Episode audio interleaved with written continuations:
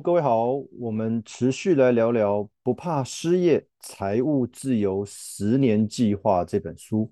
其实我们在上一篇有提到说，如果我们需要检讨消费习惯，因为毕竟这个常常是我们钱留不下来，我们的财产没有办法有效增加的一个很大的关键，就是太会花钱了。消费习惯检讨之后，我们才有机会挤出钱来存。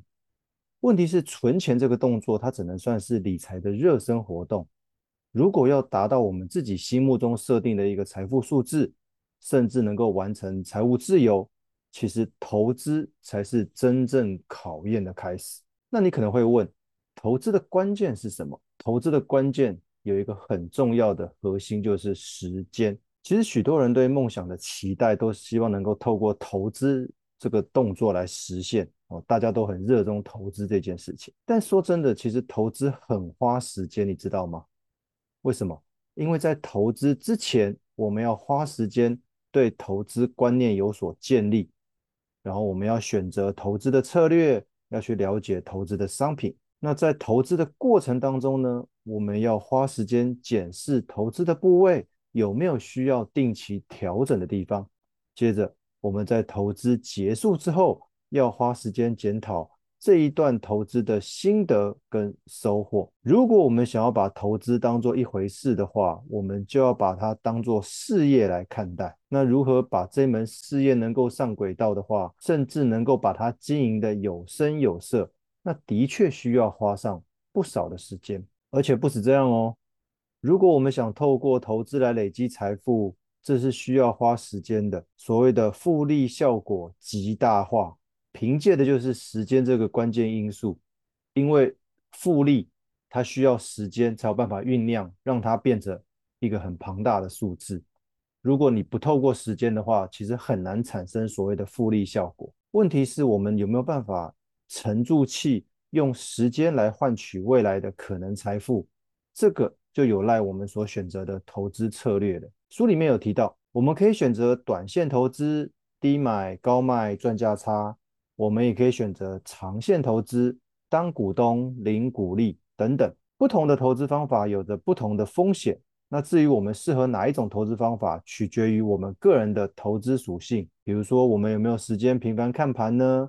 有没有办法承受投资的上下波动呢？其实问问我们自己，相信我们的心里面早就有答案了。只可惜我们三不五时会有贪念，所以就对投资的策略、投资的方法。会改变，对吧？那书里面也有提到这几年我们台湾人熟悉的指数型基金，哎，优点好像还蛮多的。它可能跟大盘同步，投资配置的多样性，它的长期绩效比较好，手续费相对低廉，甚至不用研究公司财报，不用在乎经济数据等等。话虽如此，但是还是要长期投资才能彰显。上面的这些优势，上面是投资的部分。如果要投资大一点的东西，要投资实体的东西，那就变成是房地产这一部分了。作者也提到，投资房地产来累积所谓的现金流。其实，在上一则我们有提到如何节省居住的相关支出。毕竟，我们要打造的是不被 AI 影响我们的工作，我们要期待每个月都能产生现金流，代替工作收入。以租房子为例。支出的成本跟买房子来比的话，是相对比较低，所以如果资金还尚未宽裕哦，还比较宽松的情况之下，试着努力挤出钱来投资，累积未来的现金流。不过风险就是未来老的时候，可能比较难有房子可以租给我们啊，因为通常房东不愿意租房子给年长者嘛。另外一个，如果你今天是买房子的话，因为房贷会导致我们整个负担的成本变高。那也降低了有机会投资的机会成本。不过，如果是这种状况，可以考虑出租闲置的房间，产生所谓的现金流，也就是某部分的房贷是借由租客来协助负担的概念。最后，最后，作者再次提醒大家，其实世界上有许多有钱人，一直到现在都还保有存钱的习惯。那也因为这个习惯。后续才有财富增长的故事延续，所以这个是理财的基本功，绝对不能偏废。好，以上就是不怕失业、财务自由十年计划这本书的主要内容，跟我个人的一些心得。与各位分享，谢谢大家。